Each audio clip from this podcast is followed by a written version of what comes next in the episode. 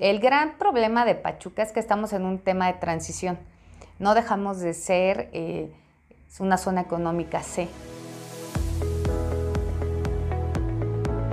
Entonces los sueldos no son muy buenos y el poder adquisitivo no es bueno. Entonces todos estos corporativos se basan en estudios de mercado. Cuando nosotros lleguemos al punto de abrir cadenas de alto perfil, es que ya habremos dado ese brinco como ciudad.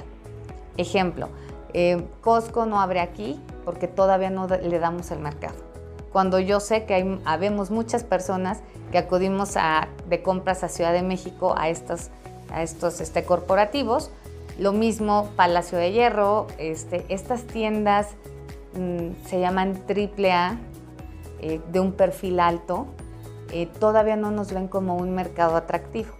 Suena un poco triste porque hoy en Pachuca ya se ve un, tema de derrama económica importante, pero no el suficiente. Estamos muy sectorizados, nos vamos de un, un tema muy alto a mucho interés social. Mientras nuestro fuerte sea interés social, ellos no están interesados en ponerse en, estos, en estas ciudades. Yo cierta estoy que estamos como a cuatro o cinco años de que ya seamos un punto atractivo donde estas grandes cadenas comerciales vengan y nos vean como parte de sus intereses para que ese tema de desarrollo esté, esté creciendo más en el tema comercial.